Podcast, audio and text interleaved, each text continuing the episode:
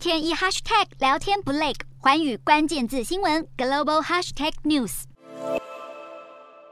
美国众议院议长佩洛西搭乘专机离开台湾后，转赴南韩，并计划在四日上午与南韩国会议长金正标会面，展开大约五十分钟的会谈。谈论议题预计会包括印太区域安全、美韩经济合作以及全球气候危机。南韩政府发言人补充，由于尹锡悦总统正在休假，假期刚好与佩洛西访韩行程重叠，因此双方不会安排见面行程。但也有人认为，尹锡悦不与佩洛西会面，可能是为了避免和中国之间发生尴尬。而在两岸问题上，南韩。政府则呼吁各国保持对话与合作，来维持和平稳定。结束南韩行程后，裴洛西预计在四日晚间转往日本东京的横田美国空军基地，并在五日上午与日本首相岸田文雄共进早餐。随后也会和日本众议院议长细田博之进行会谈。有消息指出，双方会谈焦点除了多项日美同盟议题之外，还将包括裴洛西访台所引发的后续效应，以及如何应对怒火中烧的中国。实际上，早在裴洛西离开台湾前夕，日本内阁官房长官松野博一。就事先发布声明，表明日本政府对于中国在日本专属经济海域大举军演的担忧。